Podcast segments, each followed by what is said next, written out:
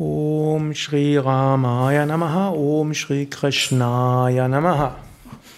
Ich will etwas lesen aus dem Buch Sadhana von Swami Shivananda.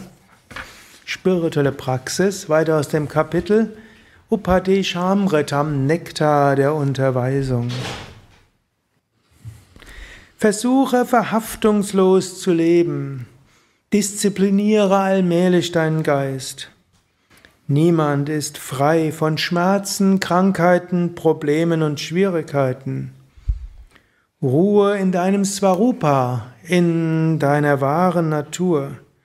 Finde Quelle und Halt dieses Lebens in Atman, deinem wahren Selbst.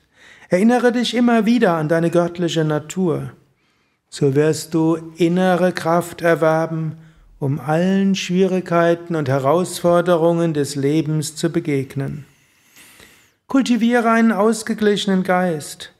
Sei nicht betroffen von äußeren ungesunden Einflüssen oder unangenehmen, unharmonischen Schwingungen. Löse dich von all dem. Regelmäßige Meditation am Morgen gibt neue Kraft und inneres Leben, dauerhafte Freude und ungetriebte Wonne. Übe dies Fühle es, auch bei widrigen, stürmischen Umständen. Allmählich wirst du spirituell wachsen, allmählich wirst du die Selbstverwirklichung erkennen. Du wirst erkennen, ich bin das unsterbliche Selbst, der Atman. Dein gegenwärtiges Leiden ist eine karmische Reinigung. Es kam, um dich mehr und mehr an das Göttliche zu erinnern, um Barmherzigkeit in dein Herz zu legen, um dich zu stärken und es dir zu ermöglichen, Durchhaltevermögen zu entwickeln.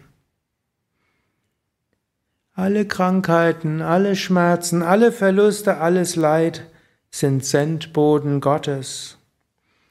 Ein Bhakta, ein Gottesverehrer heißt sie mit heiterer Miene willkommen.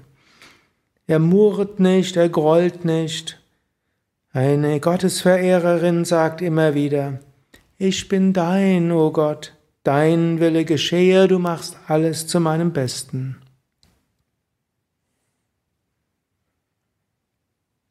Habe einen neuen Blickwinkel, erkenne, du bist das unsterbliche Selbst, der Atman.